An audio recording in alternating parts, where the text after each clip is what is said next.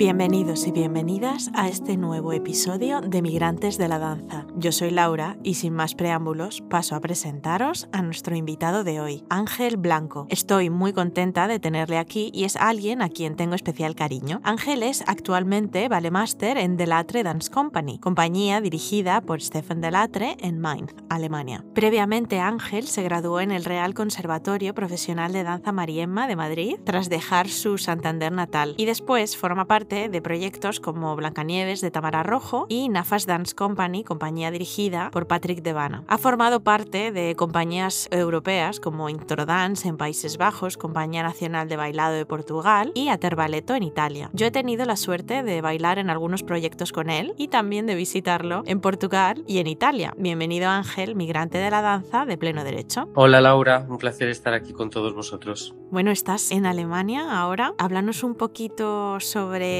de Latre Dance Company, que es tu casa actualmente. La Delatre Dance Company es una compañía de danza contemporánea. Llevamos ya 11 eh, temporadas funcionando. Es esencialmente privada, no tenemos mucho apoyo público, con dinero público, pero bueno, eh, seguimos adelante. Y somos 12 bailarines, un ballet master, un director y unos 40, 50 espectáculos por temporada. ¿Y tú como ballet master, exactamente a qué te dedicas en la compañía? Pues a ver, yo como ballet master en la Delatre Dance Company Company yo estoy solo, no tengo otro ballet master, entonces me que dedicar un poco a muchas cosas a la vez. En principio eh, les doy la, la, clase de clásico diariamente para entrenarles y después les ayudo pues a remontar los ballets, a corregirlos, a llevarlos a la escena. Los coreógrafos siempre tienen esta imaginación, esa, esa creatividad, que ven las cosas como a ellos les gustaría verlas en su imaginación, en su mente, pero después muchas veces llevarlas a cabo al, al escenario conlleva un trabajo y una, y una asistencia. Y bueno, pues ese es mi trabajo, mi, mi, mayor labor. Y ahora que te estoy escuchando, me surge una pregunta, porque no sé si mm, de la Dance Company sois una compañía de autor o es una compañía donde también tienen cabida coreógrafos externos. Es sobre todo una compañía de autor. Digamos que el director y coreógrafo residente, Stephen Delatre, creó esta compañía como una agrupación al principio de un modo muy individual. Él bailaba en el Ballet de Mainz y él con sus compañeros pues creó un pequeño grupo para poder él expresar sus inquietudes coreográficas y bueno, la cosa fue saliendo tan bien que esta pequeña agrupación, este pequeño proyecto creció hasta el punto que ahora ya es una compañía más bien estable, con 12 bailarines y muchos espectáculos y giras. Y ahora pues ya no es solo un proyecto personal, pero ya una compañía en la que además de su trabajo, que es el mayoritario, tenemos bastantes coreógrafos invitados. Además, por ejemplo, ha habido bailarines que han dejado la compañía y han vuelto a la compañía como coreógrafos invitados, lo que ha sido siempre un placer reencontrarles, ¿no? ¿Y cómo decides dedicarte a ser ballet master? Vamos a ver, yo nunca quise ser ballet master. De hecho, cuando estaba pensando en dejar de bailar, el ser ballet master era algo que, que yo rechazaba como posibilidad. Entonces yo, después de estar eh, enseñando un poco, estar siendo un profesor invitado en diversas escuelas y compañías, decidí volverme a España y empezar a estudiar en la universidad para intentar hacer pues otro tipo de cosas, tomar otra carretera. Y durante el verano me fui a Almería de vacaciones y estando allí tumbado en el desierto, tomando el sol, eh, recibí una llamada de, de Stefan Delatre, que era ya un, bailarín que yo conocía, que ya habíamos coincidido alguna vez y ya nos conocíamos, ya habíamos, nos habíamos visto bailar. Y me dijo que la ballet master que, que él tenía en la compañía eh, se había tenido que marchar inesperadamente eh, hace, un, hace un par de semanas y que, y que se encontraba a punto de empezar la, la temporada y no tenía ballet master. Y me preguntaba si yo estaría interesado en echarle una mano, en en ayudarle con los ensayos, porque bueno, él a veces tenía que marcharse de Mainz para ser jurado en, una competición o tener que montar una coreografía en otra compañía y la compañía no se podía quedar sola. Entonces, pues bueno, yo le dije que sí, que me iba a ayudarle, porque bueno, también pensé que iba a ser una cosa más temporal. De hecho, cuando me fui a Alemania, no me alquilé un piso, me cogí un Airbnb porque dije, bueno, para estar aquí al final dos, tres, cuatro, cinco meses, a lo mejor ni siquiera es para toda la temporada, tampoco me hace falta meterme en alquiler. Pero mira, llevo ya siete años aquí. no sé si hay algo que digas, puf, cuando yo era bailarín tuve un repetidor que hacía X y yo eso no lo voy a hacer jamás. No sé si has tenido este pensamiento cuando haces tu trabajo diario. En general, no. En general hay muy pocas cosas que yo pueda decir en este caso porque he tenido suerte de tener buenos repetidores en mi carrera cuando era bailarín, pero sí que, que ha habido un par de de cositas que a lo mejor no me gustaban cuando era bailarín, como por ejemplo cuando veo al, al ballet master muy cansado, con, con deseos ya de irse para casa, de terminar el ensayo rápido. Eso es algo que a mí me molestaba mucho porque decía, yo estoy aquí intentando poner todo de mi parte y mi jefe, el que debería estar liderando el ensayo, quiere acabar rápido y marcharse ya para casa. Entonces eso me desmotivaba mucho y es algo que intento por todos los medios nunca enseñar, incluso si, si estoy muy cansado y realmente me quiero ir para casa, intento que, que, que no se note, ¿no? que estar en el ensayo 100% del tiempo. Pero sobre todo yo creo que, que es el contrario. Yo lo, lo que recuerdo de, los ballet master que he tenido, estoy intentando imitarles, sobre todo a, aquellos que, que, me gustaban tanto. Tuve la suerte de tener el repetidor en Aterbaleto, Carlos Prado, que ahora es el director de la Compañía Nacional de Bailado en Lisboa, que muchas veces yo me encuentro en los ensayos y digo, ¿cómo lo haría Carlos? ¿Qué diría Carlos? Y, intento dar un paso atrás e intentar recordar o imaginar cómo afrontaría él algunos problemas o, o, algunas correcciones o algún proceso en algún dueto, porque, bueno, es una persona a la que, a la que realmente tengo como referente. Pero no, lo negativo, he tenido suerte de no tener mucho, mucho negativo en la, en la carrera. ¿Cómo es dedicarse en Alemania al mundo de la danza? Porque es verdad que Alemania es ese lugar de referencia que siempre sale en las conversaciones, porque hay un teatro en cada ciudad con su compañía de ópera, teatro, ballet. Es verdad que nos has contado que vosotros eh, sois una compañía privada, pero cuéntanos un poquito cómo se vive allí del mundo de la danza. La situación que nosotros tenemos en la, en la compañía es un poco diferente, porque como no somos una compañía pública, no tenemos esas ventajas que, que las compañías residentes en los teatros aquí en Alemania tienen, pues es una situación un poquito diferente. Pero de todas maneras, lo bueno de vivir de la danza aquí en Alemania es que el público es entendido, es muy agradecido y es muy numeroso. Entonces hay, hay un público general que siempre va a venir al, al teatro porque lo, lo, viven como para nosotros a lo mejor sería bajar a tomarse un café. Es algo muy natural para ellos decidir, bueno, pues esta tarde vamos al teatro, vemos este espectáculo y después nos vamos de cena o nos vamos a tomar una, una copa. No es un plan tan especial, es una cosa más rutinaria para ellos y es muy gratificante saber que la gente que hoy te viene a ver probablemente a lo mejor en dos meses volverá a ver, si no el mismo espectáculo, tu siguiente producción y eso es muy, muy agradable. También eh, al ser un público tan entendido, su nivel de exigencia es mayor porque ya han visto mucho. Entonces te mantienen un poco eh, alerta, ¿no? Te mantienen un poco siempre intentando satisfacer esas, esas necesidades que el público tiene de, de sorprenderse cada vez, ¿no? De, no caer en la rutina cuando llegan, te sientan, ven cuatro movimientos que ya no les parecen tan interesantes después de haberlos visto 20 veces. Quieren, eh, quieren que les sorprendas, quieren que cada vez les le mantengas un poco vivos en, en las butacas, ¿no? Y eso es algo también interesante para nosotros el no dejar de caer la motivación, ¿no? Hablemos de ese ángel pequeñito en Santander. ¿Cómo fue tu acercamiento con el mundo de la danza? Ese ángel pequeñito en Santander era mucho más delgado que el ángel que es ahora, pero bueno. el ángel pequeñito eh, bailaba mucho, desde muy pequeñito por, por, la sala, por la cocina, por la habitación. Cuando había música, pues bailaba mucho. Y bueno, yo vengo de una familia eh, muy grande, muy extensa, ya sea por parte de padre que de madre, y mi, y mi familia paterna es de raza gitana. Entonces, en mi familia ha habido siempre muchos bailadores muchos guitarristas, muchos palmeros, muchos cantantes. Entonces no ha sido nunca un mundo ajeno a mí y a mi familia. Y bueno, pues con, con cinco años, mi padre fue yo creo el que más empujó por aquello y, y, me metió a una, a una academia de danza, más que nada para, que, para probar, para ver qué me veía yo en aquella situación. Si a lo mejor yo quería simplemente bailar en mi salón o si realmente quería aprender más cosas. Y resulta que, bueno, pues mira, me picó el gusanillo muy rápido, le pillé el gusto y hasta hoy. ya han pasado casi 35 años. Háblanos de tu primer movimiento migratorio porque no sé si fue el irte a Madrid a estudiar danza, este primer movimiento, o hubo algún paso previo. No, no, no. Mi primer, eh, mi primer movimiento fue desde Santander a Madrid. Fue en el 99. Víctor Ullate vino a Santander a dar un cursillo de verano de una semana y yo me apunté que tampoco entiendo muy bien por qué me apunté, porque yo iba muy bien por flamenco, y... pero bueno, parecía como que Víctor Ullate viniendo a Santander era una oportunidad que no se podía dejar pasar y decidí apuntarme. Al final del primero o el segundo día, no me acuerdo muy bien, Víctor me cogió por banda y me dijo que me ofrecía una beca para, para ir a estudiar a su, a su escuela en Madrid. Yo se lo comenté a mis padres, mis padres estaban un poco asustados porque yo, claro, tenía 15 años en aquel momento y mandarme a Madrid era una cosa que les daba miedo. Pero bueno, como yo tengo familia en Ávila, eh, me dejaron con mis tíos allí en Ávila y yo todas las mañanas despertaba a mi pobre tío, que es un segundo padre para mí, y a las cinco y media salíamos de,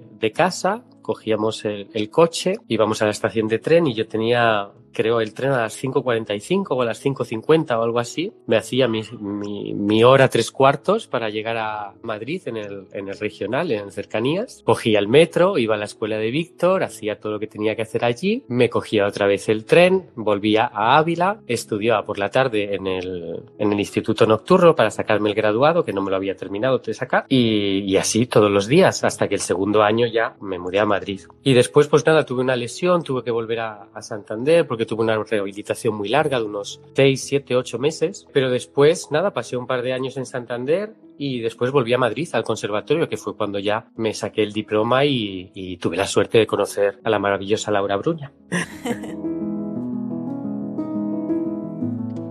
Como he dicho en tu presentación, coincidimos en dos proyectos en Madrid, Blancanieves y en la compañía de Patrick, de Patrick Davana. Y mira, justamente el otro día hay un bailarín muy jovencito con el que estuve charlando, que se va a mudar a Madrid para, para bailar unos meses. Y le dije que aprovechara su estancia en la capital, pero que no se acomodara y que no se dejara absorber por la ciudad. Porque yo no sé si a ti también te pasa, que Madrid tiene algo que te cuesta mucho, mucho salir, pero es verdad que vivir de la danza es muy difícil difícil o prácticamente imposible. Háblanos de cómo fue tu salida de la capital al extranjero. Pues mira, sí, además eh, lo, entiendo perfectamente. Pues mira, yo cuando terminamos el, conservatorio, la clase en la que yo estaba metido, que realmente somos todos migrantes de danza, porque yo creo que de aquella generación todos tuvimos que salir fuera. Pero bueno, eh, yo vi que todos mis compañeros iban consiguiendo contratos en el extranjero o en grandes compañías y yo tuve la suerte de que me ofrecieron un contrato en, el Ballet Nacional de Portugal, en Lisboa. Pero con la mala suerte de que ese mismo verano la compañía me dijo que al final no me podía ofrecer el contrato por problemas con el ministerio y problemas de presupuesto y lo que sea. Ese año yo ya estaba preparado psicológicamente para marcharme de Madrid porque era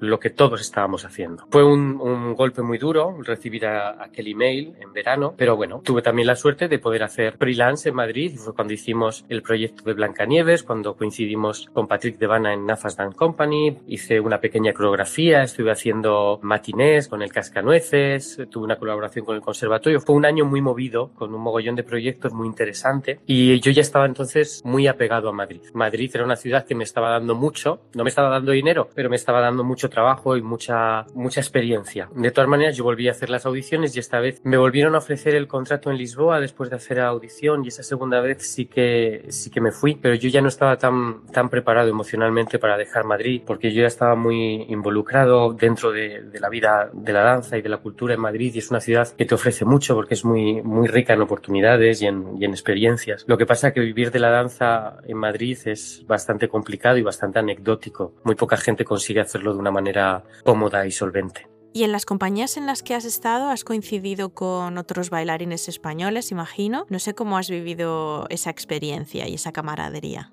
Sí, en, eh, en Portugal, cuando me mudé a Portugal, ah, había un montón, un montón de españoles. Y en Introdance lo mismo. En, en Holanda había un montón de españoles. Eh, lo bueno de tener españoles ahí, además, algunos de ellos incluso de la misma escuela, es que ellos ya que están establecidos allí, son capaces de ayudarte sobre todo con la burocracia, con el papeleo, para encontrar un para saber si hay que hacerse un seguro de, de, salud, para lo que sea. Entonces, ellos que ya han pasado por, por esa transición, que siempre es la más engorrosa y más incómoda de hacer, ¿no? Llegar allí y hacer que legalmente estés allí, saber dónde te tienes que empadronar, dónde, dónde tienes tu médico, a quién tienes que llamar, qué papeles hay que firmar. Todo eso es cuando tienes españoles cerca que ya han pasado por ello, eh, es un trámite mucho más cómodo y mucho más, eh, mucho más veloz. Y luego, el ambiente que se crea en el estudio cuando hay españoles, pues es un ambiente mucho más uh, feliz del que cuando no hay.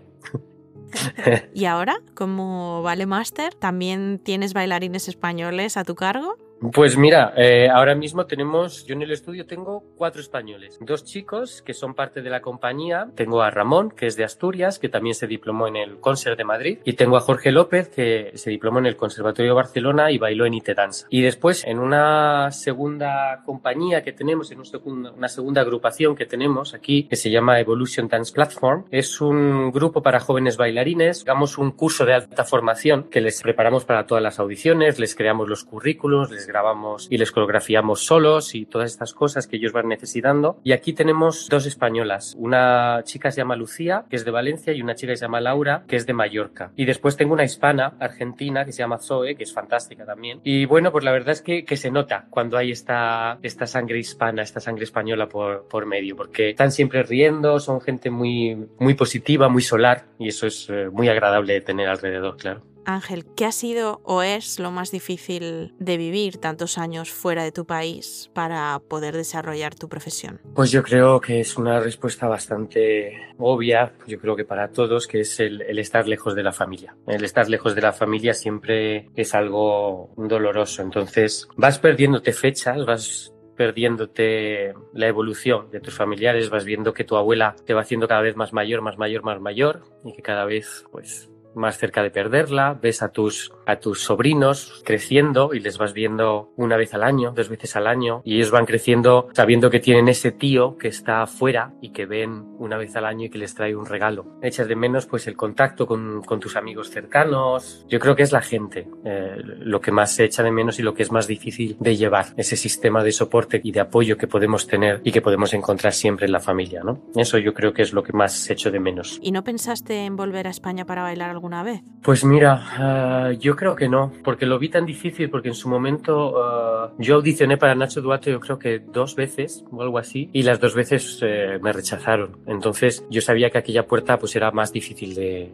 de abrir, ¿no? Y si no era donde Nacho Duato, poco más había donde elegir. Y cuando me ofrecieron el contrato en Lisboa y yo ya me marché, dije, bueno, pues si vamos a hacer experiencia en el extranjero, hay que exprimir esta experiencia hasta el final y vamos a hacer la carrera en el extranjero y vamos a hacerlo todo y voy a aprender idiomas y me voy a adaptar y voy a, voy a vivir esto al máximo. Entonces nunca había una, una opción real de volver, no había muchas opciones. Incluso cuando José Carlos Martínez cogió la, la dirección, su idea era hacer una compañía más clásica y yo ya había tomado unos derroteros más contemporáneos, entonces tampoco era una opción muy, muy válida para, para el tipo de carrera que yo estaba llevando. El ansia, el, el deseo de volver a, a, trabajar y a vivir en España está siempre ahí. Lo que pasa que las opciones no son tantas si realmente quieres seguir eh, el camino que tú te has marcado, ¿no? Entonces yo siempre quise volver, pero es que no, no había opciones. Antes hemos estado hablando de cómo es vivir del mundo de la danza en Alemania, pero por lo que nos estás contando ahora, ¿cómo se ve desde Alemania la situación actual de la danza en España? Pues mira, eh, un poco pues lo que acabo de decir, pocas opciones. Se, se ve un poco pobre, se ve un poco escasa de, de opciones, ¿eh? no, no de nivel, porque el nivel que, que, se presenta, lo poco que se consigue presentar, es, es de un nivel muy, muy, muy decente y muy alto y muy, está muy bien, muy agradable de ver y es muy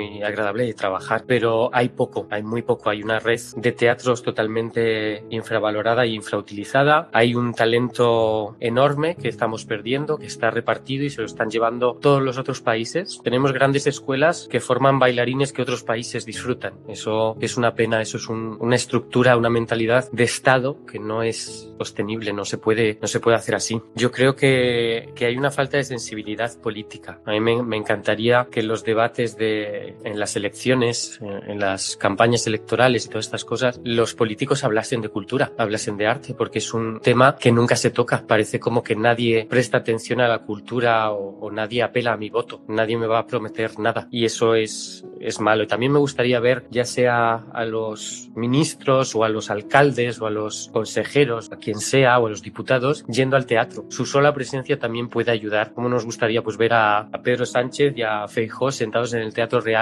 viendo a la Compañía Nacional de Danza y diciendo, ¿sabes qué? Esto es proyecto de país, esto es apolítico. Da igual que seas de derechas, de izquierdas, la cultura es, es un bien nacional y esto no importa desde qué visión lo veas, siempre tiene que estar sostenida, apoyada y, y fomentada. Y parece como que somos olvidados, parece como que la cultura no, no acaba de, de entrar en el colectivo político de este país. Y bueno, pues eh, es una pena, es una, es una gran pena porque nos gustaría que esta, esta España que tiene tanto talento en arte y en cultura, pues pudiese disfrutar lograrlo ella misma. Desde luego. Ángel, con todo lo que has vivido y también desde tu posición de Ballet Master, ¿qué consejo darías a los jóvenes bailarines que están ahora en el proceso de audiciones? Algo que te hubiera gustado que te dijeran a ti.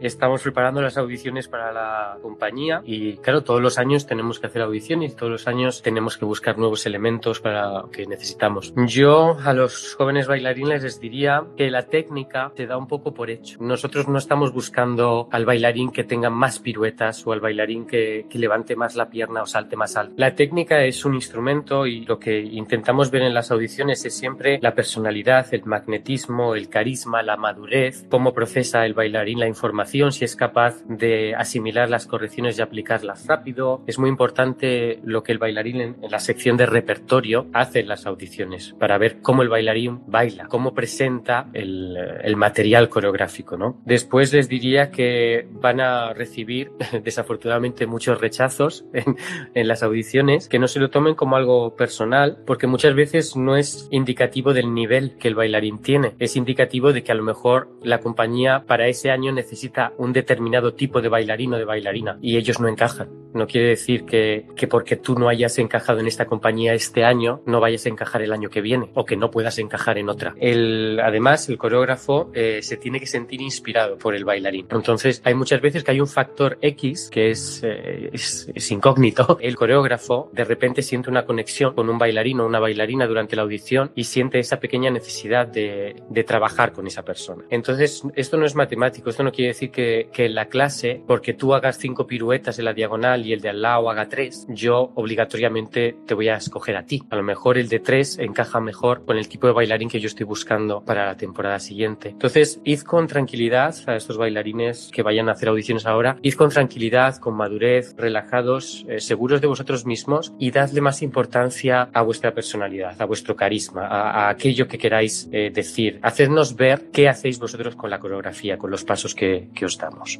¿Y qué hay en el horizonte, en un futuro cercano? No sé si tienes algún proyecto fuera de la compañía que puedas contarnos. Bueno, yo siempre estoy intentando colaborar con otras compañías como maestro invitado porque son oportunidades importantes para mí para aprender. Aprendo mucho de, de otros maestros, aprendo mucho de otros bailarines, de otras compañías, cómo afrontan el día a día. Es algo muy enriquecedor para mí. Entonces, ahora estoy en tratativas con dos o tres compañías para poder hacer algo de maestro invitado la temporada que viene. No mucho porque yo tengo ya mucho trabajo en mi propia compañía como para estar moviéndome mucho, pero lo suficiente como para poder eh, siempre enriquecerme un poco. Y bueno, también además me siento muy útil cuando voy allí, les doy un tipo de información que a lo mejor ellos no están acostumbrados y bueno, si uno o dos bailarines a los que doy clase que normalmente no me ven aprenden algo nuevo, yo ya me doy por, por satisfecho porque eso es muy, muy gratificante. Desde luego. Bueno, pues yo creo que por hoy lo vamos a dejar aquí. Muchas gracias Ángel por aceptar la invitación, por pasar este ratito con nosotros y por compartir tu experiencia en el mundo de la danza. Muchísimas gracias. Te deseamos todo lo mejor para todo lo que está por venir y nos vemos por el mundo. Muchas gracias Ángel. Gracias a ti, Laura. Un beso muy grande. Hasta aquí este episodio de Migrantes de la Danza. Nos vemos la semana que viene con un nuevo migrante. Y recordad que la danza no tiene fronteras, así que nos vemos en los escenarios del mundo.